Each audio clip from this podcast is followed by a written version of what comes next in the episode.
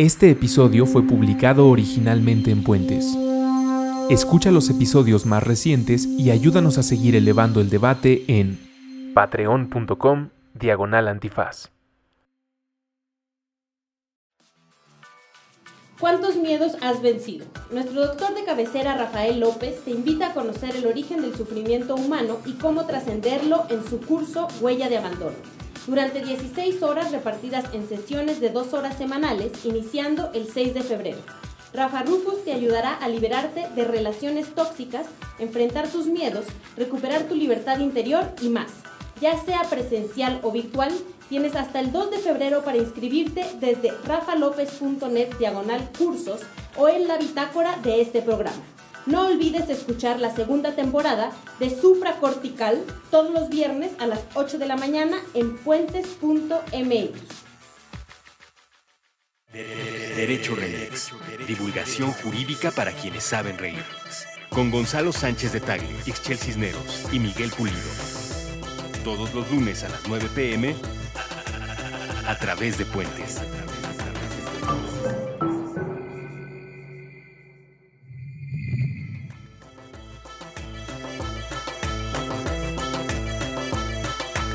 Buenos días, buenas tardes, buenas noches, bonita madrugada o cualquiera que sea ese espacio temporal en el que estén escuchando Derecho Remix, el podcast de divulgación favorita en el episodio de hoy. Qué seriedad, ¿eh? Ahora sí te pasaste de Más que seriedad parece que está anunciando un Ford del 73. ¿Qué les pasa? ¿Cuántas veces les he dicho que esa es la solemnidad del derecho? Oh, literal es lo que no queremos aquí. Ah, ok, perdónenme. Entonces, buenos días, buenas tardes. No, tenemos en el programa de hoy una invitadísima especial, Adriana Muro. ¿Cómo estás, Adriana? Muy bien, muy contenta de estar por acá. Y vamos a tener un programa bastante divertido, pero además con mucha sustancia, construyendo paralelismos entre la realidades mexicana y la colombiana. Eh, con unas conexiones brutales a propósito del conflicto en Colombia, del tema de la violencia, de lo que hace la Corte Constitucional de aquel país y la Suprema Corte de este, y ocurrencias jurídicas como las amnistías o su validez, su pertinencia y todo eso. Y para ello, y para no saltarnos una bonita tradición, está con nosotros el abogado más laureado de la colonia Condesa. Aquí, presente como siempre. y también está Ixchel Cisneros. ¿Qué, ¿Qué tal? Los ojos periodísticos e informativos más relucientes de la juridicidad mexicana. Traté de decir juridicidad. Sí, sí, qué Pero te salió, te salió. Y me salió una palabra, sí, casi me sentí como el Bester cuando se le trababa la lengua, o como el presidente de la República, que también es malo con la dicción. Pues muy bien. Querida Adriana, bienvenida a este Derecho Remix. Oye, antes de iniciar el programa, le vamos a decir a los colegas, pues un poquito quién es nuestra invitada, ¿no? Abogada por la Universidad Iberoamericana, tiene una maestría en Derechos Humanos por la Universidad del Externado en Colombia. Después se quedó a trabajar por aquellos lares y fundó una consultoría, Elementa, Derechos Humanos, que además eh, tiene un perfil muy definido a propósito del feminismo y de la agenda de derechos de las mujeres. Puras mujeres eh, abogadas. Puras mujeres abogadas empujando eh, la causa. No puedo no preguntarte, ¿desde cuándo supiste que querías ser abogada? Pues yo creo que desde la secundaria prepa ya era medio grillera en mi escuela de monjas, entonces ya desde ahí descubrí que, que el derecho podía ser una herramienta de cambio social. Ya después de la universidad me quedó mucho más claro, me dio cuenta muy rápido que quería dedicarme al tema de derechos humanos, entonces ya después el civil y el corporativo y el mercantil se me dificultó, entonces pues ya orienté. Pero el corporativo es apasionante, ¿no? Sí. ah, sí. A mí me... todo, lo contrario. Suena, suena. Sonó. Y, y la pasión por los derechos humanos, ¿de dónde te vino? Pues yo empecé en todos estos mood courts de derechos humanos, en en Washington y todos estos juicios simulados entre víctimas y. ¿qué, es eso de mood course? Eh, el mood court es como una recreación del ambiente de un juzgado y entonces te lo tomas muy en serio. Hay alguien que la hace de juez, dependiendo del tipo de mood court que sea, pero en estos que nos describe sí, es como la Corte Interamericana, por ejemplo, la audiencia de Atenco entonces tú puedes representar a las víctimas o al Estado y preparas una demanda, una contestación de demanda de un caso hipotético. Órale. Entonces puede ser una desaparición forzada, una ejecución extrajudicial, etcétera, y te preparas todos esos meses y después American University en Washington hace como un gran mood court en toda América Latina y uno va y, y participa como agente del Estado o representante de las víctimas. Wow. Y un paréntesis ¿Y tú es que... agente del Estado? Ah, Yo vi varias veces agente del Estado, sí. Oye, eso no, se dice tan, eso no se dice tan a la ligera. Sí, sí, sí. Eh, un paréntesis pequeño que en la práctica profesional de otros países, sobre todo del derecho anglosajón, los despachos de abogados ofrecen los servicios de mood court como parte de la recreación para que el cliente pueda pulsar eh, las probabilidades de éxito que va a tener su caso. Y entonces eso, contratan a personas, imagina un focus group de mercadotecnia, pero un poco para pulsar por dónde va la discusión, cómo recibe el público lo que va escuchando que discuten, etcétera. Y eso es parte de los servicios que te ofrecen en algunos países, Órale. evidentemente no en el nuestro. Sí, si ganas. lo pruebes. Sí, si ganas, te vas a la Corte Interamericana de Derechos Humanos a hacer una pasantía. Entonces, pues ahí yo ahí fue que empecé y justo empecé a trabajar temas de Colombia, casos colombianos relacionados con masacres y paramilitares, y ahí fue que también me orienté a, a querer irme para allá. Órale. Sí. Qué interesante. Segunda pregunta obligada. ¿Cómo se viven estos días en Colombia a propósito del tan llevado y traído tema de eh, los acuerdos de paz y la tensión jurídica sobre si tenía sentido o no firmar unos acuerdos de paz, la validez? ¿Cómo, cómo se vive el pulso eh, en Colombia en estos días? Pues complicado también porque vienen las elecciones de presidente y ha sido complicada la implementación del acuerdo. Primero porque no tiene la legitimidad de la sociedad, porque perdió en el referéndum que se hizo. Y después porque hay muchos temas que van más allá de la justicia transicional. El acuerdo de paz tiene cuatro puntos, tierras, drogas, víctimas y participación política. Y ahí es una negociación porque las FARC quiere salir de la selva y quiere ser un partido político. Entonces ahí fueron unas concesiones muy específicas y creo que pues todo se orientaba al tema de víctimas, amnistías, perdón de los grupos guerrilleros y no se están tomando en consideración los temas de tierra, los temas de droga, los temas de narcotráfico. Entonces, ahorita se está diciendo que la implementación va en un 18%.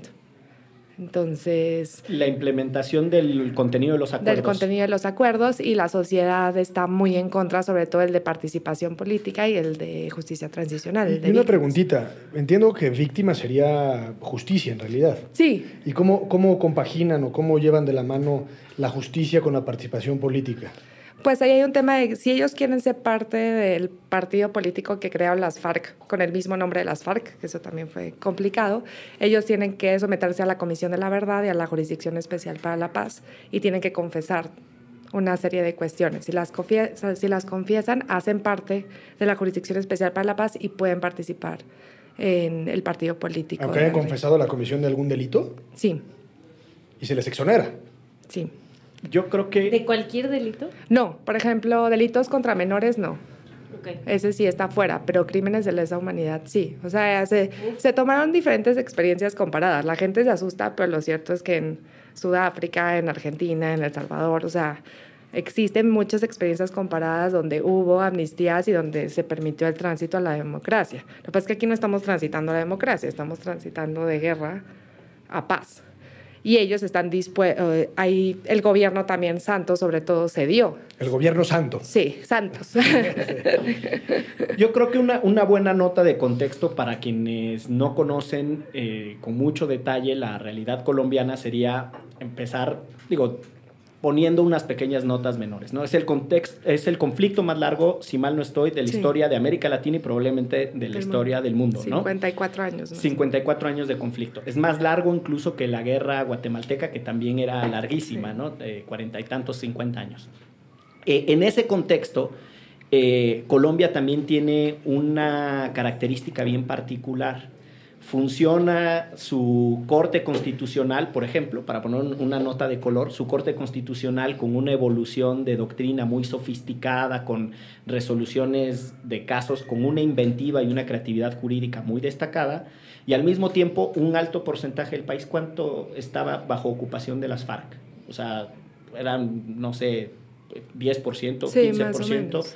bajo la ocupación territorial de las FARC, que no es cosa menor. Sí, con una población desplazada. Hoy en Colombia hay 7 millones de personas desplazadas que fueron desplazadas no solo por las FARC, yo creo que también hay que saber que hay otros grupos y entre ellos estuvieron los paramilitares que legitimó Álvaro Uribe Vélez en su momento presidente de Colombia, que también fueron amnistiados y nadie dice eh, nada de eso y que cometieron las masacres más espeluznantes, en, sobre todo en las zonas rurales. A las FARC se les recuerda mucho y hay un tema social muy complejo porque irrumpieron en las grandes ciudades, en aviones comerciales, en, en las clases sociales más altas, pero el paramilitarismo prácticamente desplazó a la comunidad rural y los masacró, los desapareció eh, hay aproximadamente 200.000 muertos, ¿no? Aquí hablando de los paralelismos, yo cada vez me asusto más de los muertos en México porque en comparación con una guerra como la de Colombia, pues ahí vamos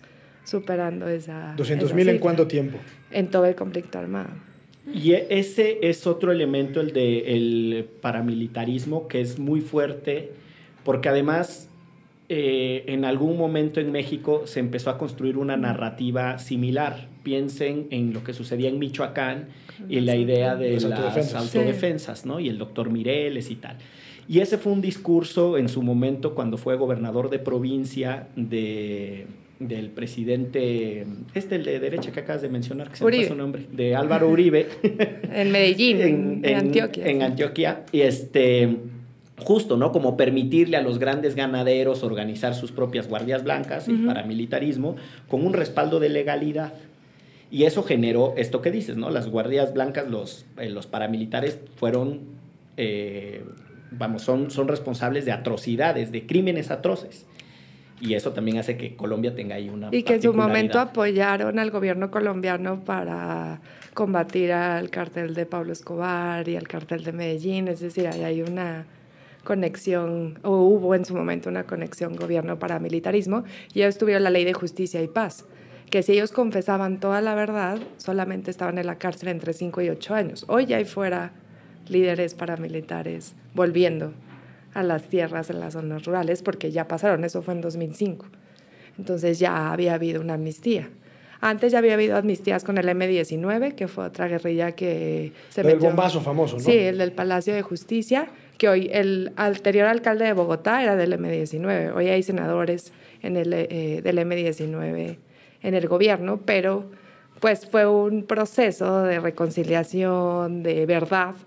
Para muchas de las víctimas allá lo más importante es saber la verdad, cómo ocurrió, por qué ocurrió, etc. Entonces hay algunas que sí están dispuestas a, a poner la balanza verdad y justicia, pero pues es todo un análisis en Colombia y todo un análisis de justicia eh, transicional muy fuerte. Va a haber una comisión de la verdad, va a haber una comisión de búsqueda de personas desaparecidas, es decir, hay todo un andamiaje institucional atrás de esas amnistías que de una suenan. ¿Y qué eh, opinas de la postura de Andrés Manuel López Obrador y de Morena? pues yo creo que diferente porque aquí estamos hablando de un grupo político. Yo no sé ahí la discusión de si los narcotraficantes son un grupo político. No, o sea, las FARC lo que pasaba es que el narcotráfico alimentaba el conflicto, alimentaba las armas, alimentaba el sustento de la guerrilla. Y aquí lo que ellos también se dieron es que ellos ya dijeron, bueno, voy a hacer un partido político y me voy a someter por la vía de la, voy a participar en la fiesta de la democracia y voy a dejar las armas. Aquí me parece que estamos hablando de cosas un poco distintas porque el narcotráfico no creo que persiga formar un partido político. un partido político. Entonces, me parece más complicado porque todas las experiencias de amnistía en el mundo tienen que ver con gobiernos autoritarios que fueron derrocados o con guerrillas. O sea, estaríamos entrando en una nueva forma de, de amnistía que sería con estos grupos de narcotráfico. A mí me gustaría que nos detuviéramos un segundo ahí, porque con la reconstrucción que tú haces de lo que sucede en Colombia, me parece que podemos llegar a este puntito, al de las amnistías, con un poquito más de carnita. Es decir, tú lo que describes es el, el conflicto colombiano no es tan sencillo solo como dos bandos. No. Entonces, no solo eran muchos eh, actores armados tratando de derrocar al gobierno, propiamente guerrillas o ejércitos, ¿no? Pero al margen de la ley, tratando de derrocar al gobierno por motivos políticos, sino también un problema de paramilitarismo que es como ciudadanos tomando la protección, la defensa, pero también una dimensión de justicia, en la lógica de ajusticiamiento, de matar a otro por sus propias manos, ¿no? Entonces, el que tenía dinero contrataba a sus propios eh, sicarios, para decirlo sencillo. Entonces, eso también da un elemento, una particularidad bien singular. Encímale el tema del narcotráfico, su capacidad de financiación de todos estos grupos y además su propia fuerza de ataque. Entonces, o sea, el narcotráfico también cometía atentados, tenía, ¿no? Como una dimensión. Y era un narcotráfico metido a política. O sea, Colombia viene de un proceso de limpieza de narcopolítica. Pablo Escobar quería ser presidente. No, y el cartel de Cali financió uno, el proceso 8000 que, que le llaman, financió una campaña presidencial. Bueno, y Pablo Escobar fue diputado, ¿no? Sí, también. De hecho, creo que fue el representante del gobierno colombiano que asistió a la toma de protesta de Felipe González, presidente de España. Total, sí. Entonces, ahí ya, eso ya te da un escenario bien complejo. Y a pesar de toda esa complejidad, uno tiene que los colombianos han ido encontrándole con cierta creatividad jurídica soluciones a distintos problemas que van dejando más o menos satisfechas a las personas. Yo conozco muchos colegas que litigan casos de, eh, desde el enfoque de derechos humanos en Colombia que están fastidiados o les caga, para decirlo con todas sus letras, el tema de las amnistías a los paramilitares. Les parece que eso va contra toda doctrina de verdad, justicia y reparación. Y lo mismo sucederá con las familias de víctimas de las FARC. Y, o sea, todo lo que trato de decir es que los contextos complejos requieren de soluciones legalmente no existentes, o sea, hay que tener una dimensión de inventiva y después la sociedad tiene que apechugar porque alguien va a quedar insatisfecho o encabronado, ¿no? Desde esa lógica, déjenme regresar al tema de las amnistías en el contexto mexicano déjenme ponerlo así, un perdón masivo a delitos menores asociados al narcotráfico, ¿les parece inviable? A mí me parece que para microtraficantes no, o sea, ¿qué es lo que está pasando también en el acuerdo de paz? O sea, yo creo que los eslabones débiles de la cadena de producción podrían ser amnistiados o tener un enfoque penal diferenciado, es decir, podrían tener otro tipo de penas. Sí, o sea, un campesino que a lo mejor se dedicó a la siembra de amapola en Guerrero porque o sembraba eso o se moría de hambre, puede que se trate distinto a un gran capo del narcotráfico. ¿Qué es lo que está pasando ahorita ya con hoja de coca? Pero les dicen sustituye tus cultivos por café, pero donde viven ni siquiera pueden sacar el café para venderlo y se van a morir de hambre. Ellos dicen, a mí la hoja de coca me ha mantenido toda mi vida, le ha pagado la escuela a mis hijos, me ha dado salud, entonces ahí ese es el tema de cómo los tratamos distinto, pero qué opciones les damos cuando el narcotráfico les ha dado las opciones que no les ha dado el, Estado. Sí, claro. Entonces hay una dimensión ahí de, de, reconversión productiva, dirían los que se dedican a la agricultura, ¿no? O sea, es necesaria una reconversión productiva y para que la gente deje de estar en esa actividad que hoy es criminal. Pero yo quiero ir un poco al tema de a quién perdonas y por qué, eh, o a quién dejas de perseguir y por qué, y cuáles excepciones a la sanción criminal son válidas. Déjenme ponerlo desde otra perspectiva. Los gringos con la DEA se la pasan pactando con el narco. o sea, hasta, con el narco mexicano. Particularmente con el narco mexicano. Los ponen en nómina. Hay montones de informes del Senado de Estados Unidos cuestionando durísimo a la DEA por su política de contratación de narcotraficantes mexicanos para que se conviertan en informantes. O sea, no solo les perdonan el castigo, no solo no los persiguen, sino que hasta les dan un sueldo. Y es porque hay una política criminal que supone que se va a conseguir un bien mayor si es que esas investigaciones, acusaciones y esos niveles de cooperación llegan a un buen puerto, ¿no? Yo, yo creo que en donde estamos nosotros atrapados, los mexicanos, es en un escenario bien difícil, en donde yo no estoy eh, sugiriendo el perdón de nadie que haya cometido crímenes atroces, pero sí creo que necesitamos una revisión de otras lógicas penales, que sería lo que dijo Adriana como un castigo diferencial. Sí, yo creo que coincido con lo que se ha dicho, eh, pero en primer lugar creo que nuestra posible, nuestro posible conflicto se genera a partir de la incapacidad de las instituciones para procesar delitos mayores o delitos menores. Porque si efectivamente sirvieran nuestras instituciones de procuración e impartición de justicia, pues entonces tampoco al del delito menor habría que perdonársele. Es decir, entonces partimos de una base, creo yo, en tu planteamiento, Miguel, y no sé si va por ahí, de que está tan pervertido nuestro sistema de justicia que entonces, en tanto estas instituciones son incapaces de procesar la gran cantidad de casos, entonces cuando menos a los de delitos menores, pues vamos depurando, vamos depurando el expediente. Pero, y también es un poco, o sea, según entiendo la propuesta, que además no ha sido tan clara, la de Morena y Andrés Manuel, que es justo porque se piensa que así disminuiría la violencia y esta gente se dedicaría a otra cosa. O sea, no solo es porque los perdonamos porque no sabemos. A mí, digo, la semántica de Andrés Manuel creo que fue muy incorrecta, como casi siempre sucede en él, pero en el caso a mí, lo único que me gustó es que está proponiendo algo diferente y está poniendo algo distinto sobre la mesa. Eh, puede ser amnistía, puede ser perdonar a todos parejos, lo que sea, pero es algo diferente que cuando menos nos tiene platicando sobre eso hoy.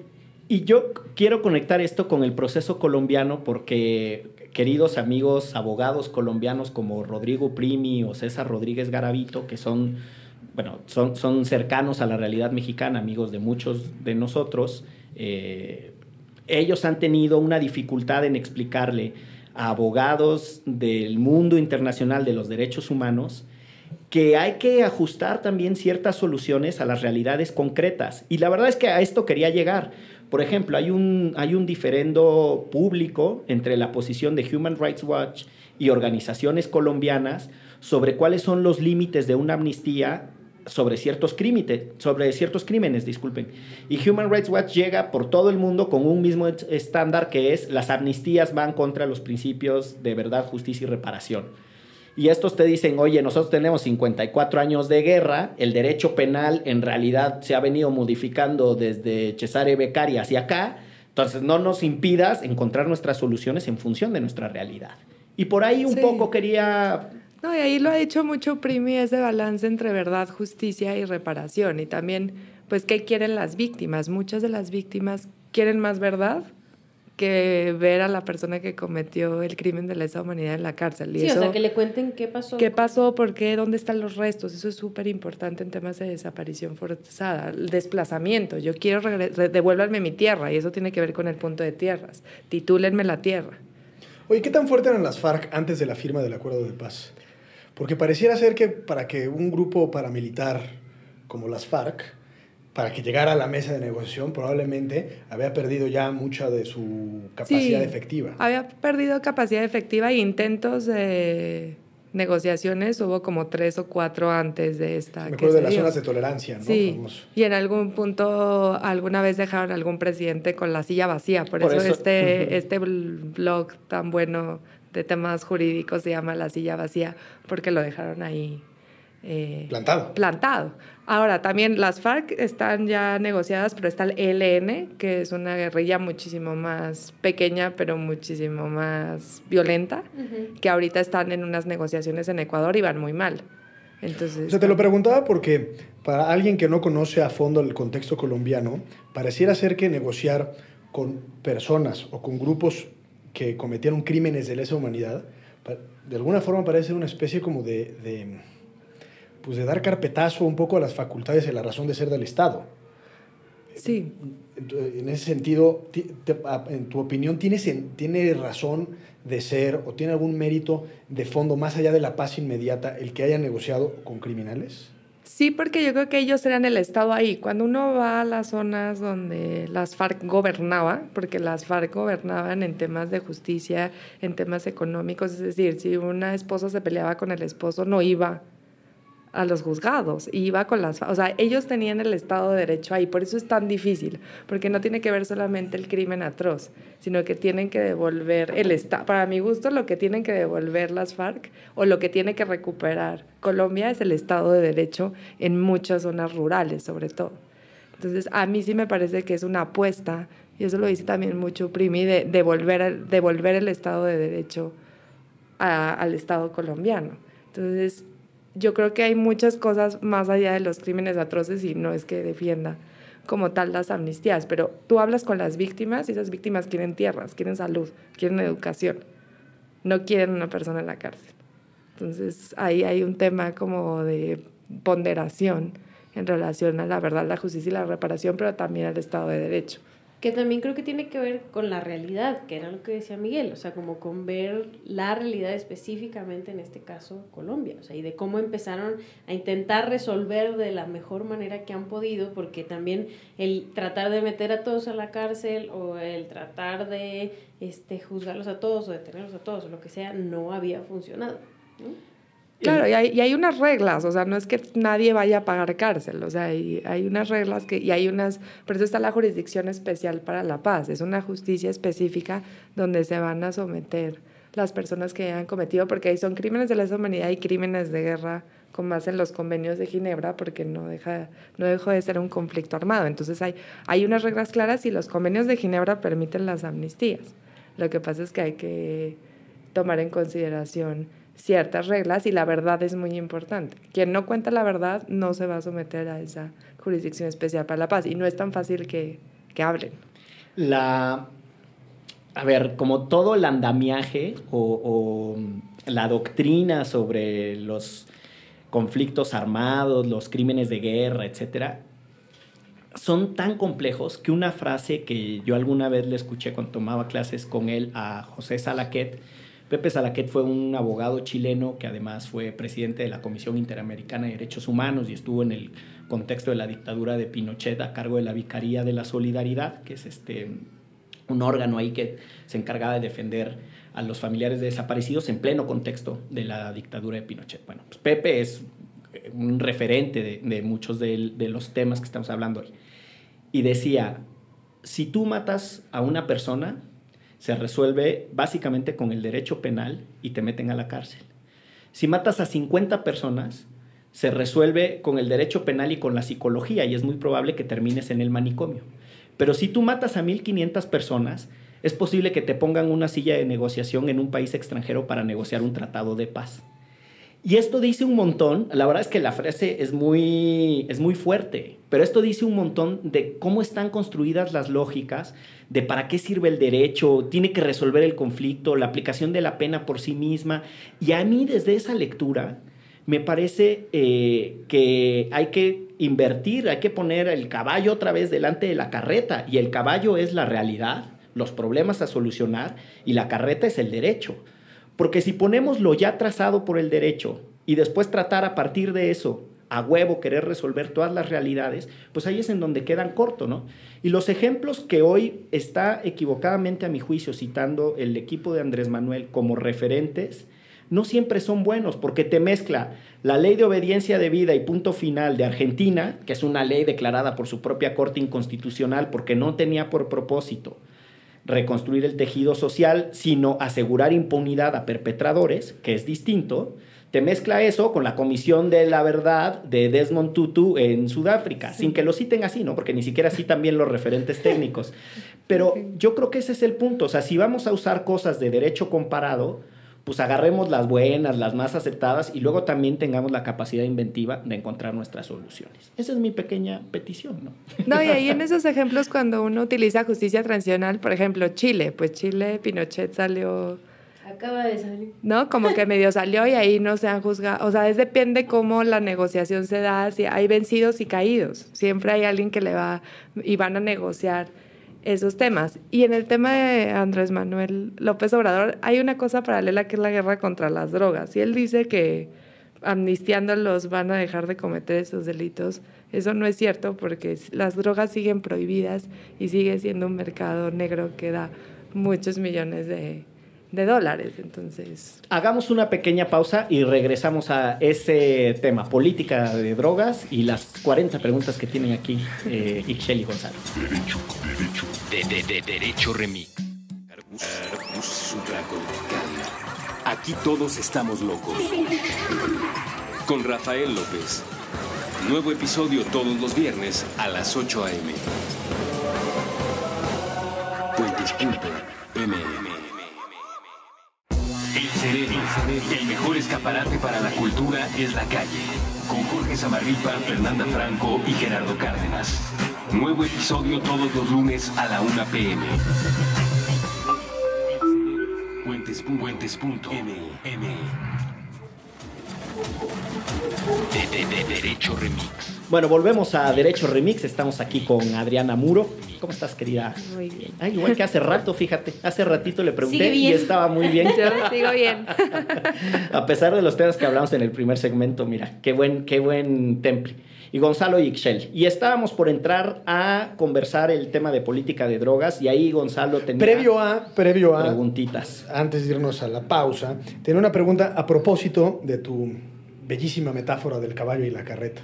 Eh, tengo entendido que los convenios de Ginebra no fueron aplicados durante el conflicto, sino hasta ahora, porque el gobierno colombiano en realidad no le daba un estatus de beligerancia a las FARC. En- eh, por De lo tanto, pues de- ¿cómo, definirías sí, beligerancia? sí, pues, Es que, es que Ixchel es De la policía de de- combatientes. De combatientes. en forma. Entonces no les aplicaban los convenios de Ginebra, hasta donde tengo entendido. Sino hasta ahora, digamos, de alguna forma, para poner la ley por delante de la realidad, es decir, se atienen a lo que establece los convenios de Ginebra, no porque hayan sido beligerantes, sino porque ahora les conviene aplicar las disposiciones que están. Pues el derecho internacional humanitario siempre ha sido parte, ellos tienen una cosa muy bonita, el bloque de constitucionalidad, que todo en automático es vinculante, igualito que acá. y, y Por el, ellos te refieres, perdón, a Colombia. A En Colombia, sí, sí, sí. Yo todavía soy mexicana. y el derecho internacional, de hecho ellos tienen ciertos tipos penales, por ejemplo, ejecución de persona protegida, lo tienen dentro del Código Penal Ok. colombiano. Lo que pasa es que no lo habían, ya ahorita dentro de la negociación política, pues ya empezaron a... No, si te lo preguntaba de porque entendía que a, a partir del el reconocimiento de estatus de beligerancia, y ya con esto termino para pasar al siguiente tema, eh, este beligerante, digamos, en este caso las FARC, obtiene protección internacional a partir del reconocimiento y, digamos, el gran paraguas de los, de- de- del derecho de Ginebra. Pero o sea, lo que hay que reconocer es que están en guerra. Ese, No. era ese es un poco Ah, el- sí, bueno, acá ya es donde ya empezaron lo- la amnistía. Por eso la amnistía tiene sentido ahora ya los acuerdos. Lo que pasa es que antes no se habían negociado ningún tipo de amnistías con las FARC. ¿Sí me explicó? Pero el derecho internacional humanitario sí hacía parte. Entonces lo paso al tema de drogas y el narcotráfico. Si, es, eh, si en efecto no eran beligerantes y por lo tanto no tenían la protección internacional, lo mismo pasa con los grupos del crimen organizado en México. No, son, beli- no es un grupo beligerante y no tienen protección internacional. Para efectos prácticos pueden ser tratados, en términos del profesor de Miguel, con la cárcel o en su caso con un manicomio, ¿no? Porque además se supone que no vivimos en guerra. Sí, que esto es de, ese análisis de si esto es un conflicto armado o no. Exacto. Pero creo que también las reglas de Ginebra se han vuelto un poco obsoletas para las realidades. No, totalmente. Y ahí me parece que como ciertas cosas del derecho internacional humanitario, por ejemplo, a quién proteges, bajo qué circunstancias, este, qué estatus le das a ciertos visitantes para ciertas lógicas, se han, se han convertido eh, en una, vamos a ponerlo así como en esta metáfora de Zagrebelsky, así como en la cosa más eh, dúctil del derecho, ¿no? Por ejemplo, el mucho del conflicto zapatista mexicano, para ponerlo en un, un texto propio, en realidad hubo que echar mano de la inspiración del derecho internacional humanitario para permitir cierta observación internacional, brigadas de paz, acordonamientos, etcétera. Porque no digo que se aplicaba directamente el derecho internacional humanitario, pero ese era el referente de inspiración, porque no tenías nada en el derecho doméstico para poder atajar esas situaciones tan especiales. Aquí para el tema de la política de drogas, yo creo que en la parte de, mm, vamos a ponerle así, de, aplicación de la política y entonces persecución y castigo, ahí estamos entrampados en una cosa que va a ser bien difícil de digerir. Pero independientemente de eso, yo creo que sí hay las condiciones para tener un planteamiento hacia adelante de qué sustancia está prohibida, por qué está prohibida, qué actividades dentro de la cadena de suministro del narcotráfico tienen qué tipo de castigo y por qué, ¿no? O sea, es porque si no parece que todo, o sea, absolutamente todo es igual de malo, ¿no? Eh, y ahí yo creo que es donde está bien torcida también nuestra política de drogas. ¿Cómo la ves tú desde allá? No, y, y a nivel internacional, es que la torcedura viene de las convenciones internacionales de drogas de Naciones Unidas, eh, donde se contemplan todas las prohibiciones a las plantas de las diferentes sustancias psicoactivas y que los estados han venido a, a incluirlas. Hoy es lo mismo fumarse un porro de marihuana que inyectarse heroína, que meterse una tacha. Realmente no hay un análisis de investigación de cuáles son los daños o el carácter nocivo de cada una. Y las estrategias contra el narco son contra los cultivos. Por ejemplo, en Colombia muchísimo tiempo se hizo aspersión aérea con glifosato donde hubo muchos daños a la salud a personas, a mujeres embarazadas, provocaban abortos espontáneos, además a la tierra y al medio ambiente, porque así era la forma de, así se contabiliza el éxito de la guerra contra las drogas en Colombia, por el aumento o no aumento de hectáreas de hoja de coca. Pero eso viene de las convenciones internacionales y de la Junta de Fiscalización de Naciones Unidas em, contra las drogas, que México también la tiene así.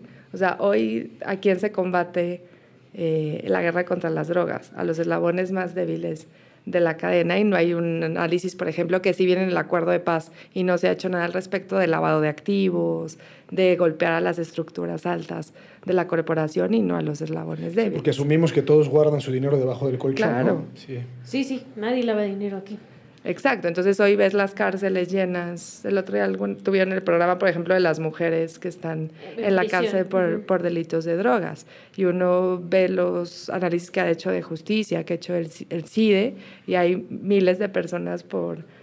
Acá no, no sé cuáles son las dosis mínimas, allá son como 20 gramos. Aquí son 5 gramos. Imagínate, entonces ya después empieza, y como son delitos federales y delitos contra la salud, entonces es lo mismo traer 10 gramos que 3 kilos. Ahí la Corte Constitucional colombiana se ha hecho unos análisis bien interesantes de si tú fumas marihuana y te vas un mes de vacaciones y traes tu dosis de aprovisionamiento es legal. O sea, tu dosis de aprovisionamiento diario. Para un mes. Para un mes. Por ejemplo, si yo me voy a, de mochila allá a Colombia y me detiene un policía y yo traigo más de la dosis mínima de marihuana y yo compruebo que es mi dosis de aprovisionamiento, pues es legal. Eso lo hizo la Corte Constitucional. Bueno, en México supuestamente si te detienen con 5 o menos gramos de marihuana o 50 miligramos de cocaína, por ejemplo, supuestamente el Ministerio Público no ejerce la acción penal. Mm. Ahora, eh, supuestamente, no lo hace. Claro. También hay una discusión ahí de si eh, muchas de estas medidas que pretenden tener como un tratamiento diferenciado y como una lógica casi de derecho penal mínimo, o bueno, no una lógica de derecho penal mínimo, pero inspiradas como en una cosa de no todo es castigo, terminaron siendo abusadas por los minoristas. Y entonces es el argumento de alguien que vende eh, droga en menudeo, de en realidad seguir trasladando y transportando. que en todo caso a mí me parece que regresamos a lo mismo, es el eslabón más débil de la cadena, da igual si es un menudista o un consumidor sigue siendo el eslabón más débil de la cadena. Entonces, ese abuso del derecho, de los beneficios que pueda tener el derecho penal o esa grieta en el derecho penal abusada por alguien eh, que se dedica al narcomenudeo es las cosas que a mí, en lo personal, menos me preocupan de la política de drogas. Y la justificación es que estás eh, protegiendo la salud pública. Entonces, eso no lo estás haciendo porque como estás prohibiéndolo y las, por ejemplo, en Colombia dicen que solo el 8% de la cocaína es pura. Todo lo demás se mezcla incluso con cosas para veterinaria, para caballos, o sea, la gente no sabe que se está consumiendo. Sí, decir que está metiendo, que está consumiendo. Para ponernos más en el argot. Y ahí también entra todo el tema de reducción de daños, del consumidor, de... El mercado negro lo que está haciendo es eh, poner vulnerar el derecho a la salud de miles de consumidores que también están. Entonces, ahí estamos defendiendo la salud pública, estamos usando el derecho penal a todo lo que da y las estructuras y los grandes carteles del narcotráfico están felices. No, y enfermando un montón de gente. Exacto, cuando la, la, reducción de daños parte de que la gente no va a dejar de consumir. Las personas no van a dejar de consumir. Entonces, ¿qué hacemos para que las personas consuman responsablemente? Entonces ahí están puesto el análisis de quien dice que hay que regularizar, no legalizar, de regularizar tipo eh, las reglas que tiene el tabaco o que tiene el alcohol. Lo que pasa es que pues como países productores eso es más complicado. más complicado. Ya se hizo en Portugal en su momento, pues ahorita en Estados Unidos ocho estados ya empezaron con la marihuana recreativa, pero el problema es que aquí está la producción constante y, y que la producción sí está relacionada con el Estado. Aquí pues todos sabemos que también ahí hay vínculos con el narcotráfico, entonces eso ya también es como muy complicado pensar en una regulación. Entonces, si a eso le mezclas una amnistía, es que me parece que son demasiados problemas juntos. Soy, Pa- soy para cóctel. lo Sí. más ignorante del mundo mundial en cuestión de drogas y no tengo idea de cuánto es 5 gramos de marihuana. Pues ojo de buen cubero. O sea, ajá, pero ¿qué? ¿Es un Yo me churro? sospecho que son Es- como tres churros. Ya, deberíamos hacer otro programa donde invitemos a Russo, quien por cierto Yo me está sospecho que pasando por ahí. tres churros ligeros. Ok. Sí, más o menos. Así, no, bueno, depende cómo te los haces. ¿Te los haces en cono o en...? Sí, en barquillo. Exacto. Ok. O, este, o copeteados o para el amanecer ranchero. Perdón, perdón mi ignorancia, pero sí estoy fuera Y supongo de que esta 50 liga. miligramos de cocaína debe ser una grapa. O sea, una, una ligera inhalada. Pues supongo. No- y no soy consumidor, nada más es lo que supongo. Pero ahí es muy chistoso porque las listas, hay unas, hay cuatro listas de las convenciones internacionales, dependiendo cuáles son las drogas más peligrosas o no. Las plantas son las que tienen más restricción, o sea, la amapola, la hoja de coca y la marihuana. Pero, por ejemplo, todos los temas de antidepresivos o barbitúricos o todo ese tipo de cosas tienen una, una legislación muchísimo más laxa. Mm, Es decir, también ahí, o sea, esas convenciones fueron creadas. Sí, yo el otro día veía como los trabajos preparatorios de las convenciones internacionales, ahí las farmacéuticas, o sea, ahí lo que también las drogas tienen que ver con un tema de discriminación. O sea, la prohibición empezó también para atacar a la población negra, a la población migrante, es decir, ahí hay unos, unos intereses oscuros que han sido los que han marcado la lógica de la política de drogas a nivel internacional. O sea, es que todos los estados, México cumple al pie la letra de esas convenciones internacionales. Si así cumpliera las de derechos humanos, otra cosa sería. A, pe- a pesar de lo absurdas que puedan ser, ¿no? Exacto, y todo el mundo sabe que es absurdo y la siguen y la siguen cumpliendo al pie de la letra. Oye, hace rato mencionaste una cosa que fue ahí la Corte Constitucional colombiana sí lo hizo bien. Y para muchos abogados, eh, la Corte Constitucional colombiana en algún momento eh, alcanzó un nivel de, de desarrollo y de discusiones y de doctrina, de- vamos, como bastante notable, a pesar, del, a pesar del contexto en el que estaba. Sí. Eh, ¿Cómo ves tú a la Corte Constitucional colombiana en, vamos, en sus capacidades y en sus contribuciones? Pues a ver, yo creo que eso también tuvo que ver porque hubo una constitución nueva, la constitución del 91. Y ahí hab- hablando un poco de participación ciudadana, los colombianos y las colombianas quieren, entienden, se saben su constitución, saben cómo poner una tutela, que es el amparo.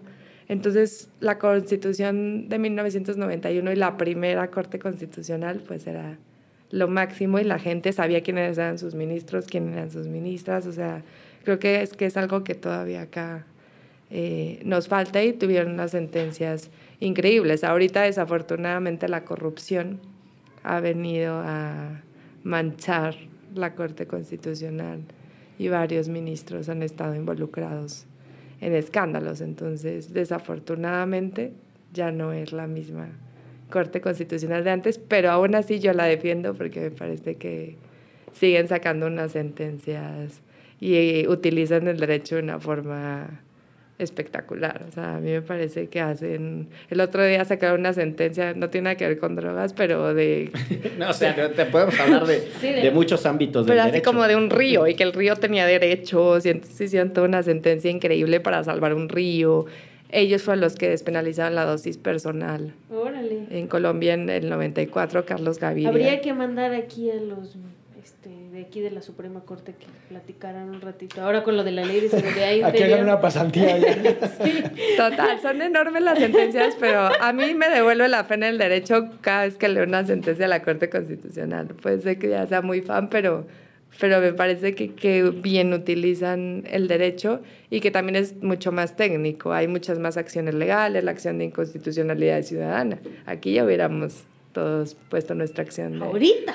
contra la ley de seguridad interior. Entonces, la tutela, todo el mundo sabe cómo interponer una tutela. Es decir, está muchísimo más democratizada el acceso a la justicia eh, allá. Órale, a mí ayer me tuvieron que explicar que era un amicus.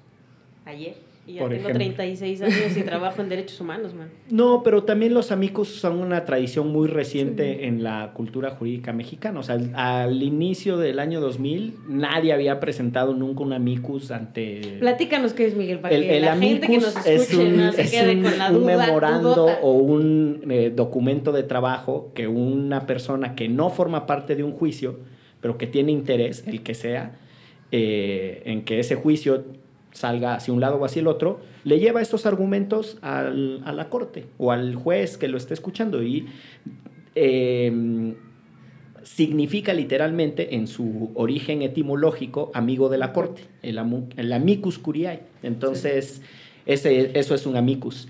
Pero hay, hay, un libro muy bonito ahorita que mencionaste justo al magistrado Carlos Gaviria, que se llama Herejías Constitucionales, este, que es un libro sobre las sentencias que él encabezó mientras estuvo en la, en la corte. Y además es un libro del Fondo de Cultura Económica. Sí, vale súper barato. Y es, es, un libro bien bonito. Si mal no estoy, son 10 sentencias. Sí, ahí viene la de la dosis personal. De, y, eh, Pero lo puede leer una persona como yo que no está tan metida en esto y no sabía que era un amicus hasta ayer. O sea, que, a ver, ¿lo, ¿lo puede leer una persona sin necesidad de ser un especialista en el derecho? Sí. Es un libro como para que te lo lleves ahora que vais a Mazunte o a San Agustinillo, ya que eres, ya que eres adulta contemporáneo con poder adquisitivo. Este, yo creo que no. Pero, pero es, es vamos, es, es, un, es un buen libro. Y la verdad es que creo que el simple concepto de herejías constitucionales es como se animaron a poner de cabeza muchas cosas. Yo ese libro lo compré en el, en el Centro Cultural ah, García Márquez, allá en Bogotá, sí. que está ahí. No, y por ejemplo, la de dosis personal es muy bonita porque la, eh, hace toda una sí, es una abogada muy enamorada de su trabajo porque es una sentencia muy bonita. Es sentencia bonita. Sí, bonito es un atardecer. No, porque hay los, o sea, es bonito leerlo. No me entiendes. Pero no te preocupes, aquí no discriminamos por ñoñez. Si no, no, si no, si no sí, Gonzalo y yo no estaríamos aquí. Cada quien sus ñoñeces. Yo también tengo las mías, pero nada más no son de derecho. más o menos, más o menos. Sí. No, pero sí, sí es un trabajo muy interesante. Y hay otro, otro magistrado que al que yo le seguí la pista porque por circunstancias de la vida conocí a su papá que es Cepeda. Cepeda, este, sí, sí, muy bueno. Y su padre es un referente en los temas de corrupción, es, un, es además un tipo brillante. Y nada, es muy amigo de una ¿Y si conocida. Nos los traemos? Mira que ellos también han enfrentado sí. las maduras y, y, yo creo que lo que tendremos que hacer es un intercambio entre los mejores jueces de América Latina, porque y México juezas. y juezas, gracias.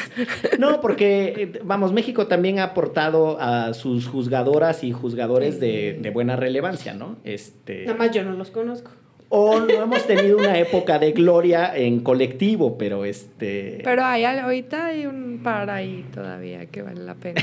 Sí, sí, sí, sí hay un par. Sí hasta, sí hasta yo los conozco, eso, sí, ya. Eso, no, ya, no, ya, ya, no, Susto ahora que se vayan. Guiño, guiño, sí. ya se van. Sí, no, ahora, ahora la verdad es que hay que también eh, ponerle un una lupa ahí a los procesos de sucesión en la Corte Mexicana, ¿no? Se va a Cosío, ahora si mal no estoy en... Sí. Se debe de ir por ahí de... Estoy hablando de memoria, septiembre, octubre, por ahí de este... Y ojalá este salga antes la ley de seguridad interior. para, ir des, para ir despidiendo este programazo en este popurrí con Adriana, tú que has vivido en una realidad militarizada en donde la respuesta de la fuerza del Estado y vamos a aplacar al, delincuente y la chingada, eh, se vivió con desastrosos resultados, porque no todo estuvo muy bien en Colombia. ¿Qué opinas de la ley de seguridad interior? ¿Cuál es tu, la mexicana? no, me parece mal, me parece que contradice todos los estándares internacionales y creo que lo que sí tiene Colombia que nos falta es la institucionalidad, o sea, por eso es tan sui generis Colombia, tiene, tiene como una muy buena institucionalidad, pero por el otro lado están en el marco de una guerra. Uh -huh. Entonces yo creo que acá esa ley es simplemente una ley como para ignorar todos los estándares internacionales y hacer lo, lo, lo que quieran sin tener un análisis juicioso de qué hay que hacer con la policía, qué hay que hacer con la guerra contra las drogas, qué hay que hacer con los temas de desigualdad, de pobreza. Entonces me parece que es absolutamente inconstitucional. Me da miedo la Suprema Corte, no sé qué vaya a decir, no hay controles. no hay transparencia. Y a mí lo que más me preocupa es que no les haya importado nada. O sea, a mí, más que el contenido de la ley. todo esto que acabas de decir y les valió. Porque yo me acuerdo que cuando yo estaba por acá en 2010, hubo algún intento de ley de seguridad interior con Calderón y era lo mismo. Y pues, en, esencia era lo mismo. pues justo, y, también... y se paró. A mí, más que el contenido de la ley, que pues ya sabemos que es inconstitucional, inconvencional, etcétera, es el tema de no ir a los organismos internacionales, no atender sus deberes eh, internacionales frente a los tratados internacionales. Entonces, a mí eso me preocupa. Les valga, pues. exacto, eso es lo que a mí me, me preocupa más que el contenido como tal de la ley. Y, le, le, brillan los ojos con picardía. Hace rato cuando dijo lo de la sentencia bonita, le brillaban los ojos con amor, ¿no? Y ahorita hace, hace esa carita de lo estoy diciendo, esa cosa es inconstitucional. Así como. Pues esperemos que caiga en una, en buenas manos en la Suprema Corte. Antes de que se vaya.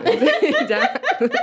No, yo no recuerdo otro contexto de discusión colectiva sobre la constitucionalidad o inconstitucionalidad de un asunto. O sea, quizá me estoy equivocando, pero yo recuerdo que así esta dimensión masiva de discusión. Chance la ley Televisa. La ley Televisa, yo te iba a decir el anatocismo.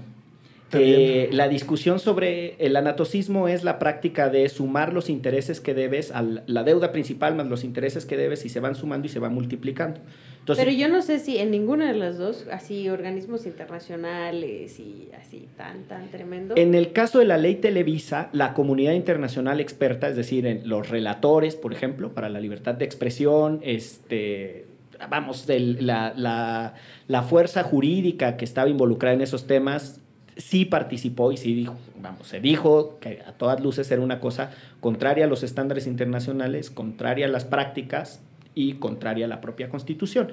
Es similar a lo que sucede ahorita, pero menos, o sea, menos organismos internacionales, con menos músculo y no era tan desastrosa, diría yo, eh, la técnica legislativa. Tampoco es tan sentido, ¿no? el tema. Yo creo que para la democracia lo otro también era muy malote, la ley Televisa. Coincido, me refiero a la gente. A la gente, sí. Yo, yo creo que también que hay un asunto de técnica legislativa, y no sé si va por ahí, Adriana, tu planteamiento, que es, se les insistió, se les señaló, vamos, se les demostró todos los errores que tenía de técnica legislativa y de mm, insuficiencia, vamos a ponerle así, de validez constitucional. O sea, se les dijo, esta cosa no le alcanza para llevarse bien con la Constitución y les valió madre. Y ahí también, pues volviendo un poco a la experiencia comparada, por ejemplo, en Colombia, toda ley que tenga que ver con derechos humanos es una ley estatutaria. Entonces, antes de salir, tiene que pasar por un control de la Corte Constitucional. Como en el modelo francés. Exacto. Entonces, también pues tampoco tenemos un control más que la acción de constitucionalidad y hay que rogar que por favor ya le está haciendo tarde para... Eh, o sea, también me parece que hay una falta de controles que eso ya va más en una institucionalidad y en procesal constitucional, pero sí, o sea, no hay técnica. Pues sí, así está la realidad mexicana a los ojos de Adriana. ¿Cómo ves, Gonzalo? Bien, para quisiera, si es que ya estamos concluyendo. Ya estamos concluyendo, manito. Por como veo tu semblante. Eh, hablando de indebida técnica legislativa, estaba revisando el Código Penal, porque a veces me lo llevo a la playa También, también así. no, pero efectivamente. lindo, no, no, no. Hay una sanción, una pena diferenciada para los cultivadores, digamos, para los campesinos, que en algún momento se vean en la necesidad de, de sembrar marihuana o amapola o lo que fuera. Y entonces se reduce la pena siempre y cuando logren acreditar, eh, dice la ley, escasa instrucción. Entonces no sabemos escasa instrucción, pues habrá que interpretarlo. pero entendemos que pues, no han tenido la oportunidad de estudiar. Y extrema necesidad económica. ¿Ante qué? Ante la siembra de marihuana y amapola, que entendemos que es Dios, pero la propia ley, con esta gran técnica legislativa que distingue al Congreso mexicano, habla de hongos y de peyote sin saber que ni el hongo ni el peyote se pueden sembrar. Sí. Bueno, pero por si andaban con ganas de... Está, prohibido sembrar gotas de LSD. Exactamente. y no se puede hablar con arcángeles tampoco, ¿no? El que hable con arcángeles después de una tacha, si los ve está bien, pero si habla con ellos... eso sí es delito. Pues muy bien. Eh, querido Gonzalo, para ir cerrando, ya. En, en realidad esa fue mi conclusión. Agradecerte mucho. Gracias. Interesantísima tu experiencia compartida y pues mucha suerte. Gracias. Ixchel. No, pues qué increíble, verás. Vente a dar unos talleres aquí. algún que otro abogado y algún que otro juez y jueza por acá. Muchas gracias por venir. No, pues muchas gracias por la invitación. Yo soy muy fan de Derecho Remix. Síganlo lo- haciendo. Yo soy muy fan de tus derechos en línea. No, ¿cómo, De- cómo- Yo soy muy fan de Cortina de Humo. cómo se llamaba el que tenían en efecto TV? Derechos en pugna, ¿no? Este, Ay, ah, claro, ese- mano, sí. yo no veo esas cosas. Eh, un saludo para nuestro querido Hugo Concha Cantú, que conducía ese programa con mucha solemnidad, como debe de ser el derecho. Esto fue Derecho Remix. Muchas gracias, Muchas Adriana. gracias. De, de- de Derecho Remix. De, de- Derecho Remix. Divulgación jurídica para quienes saben reír. Con Gonzalo Sánchez de Tagle, Ixchel Cisneros y Miguel Pulido. Todos los lunes a las 9 pm a través de Puentes.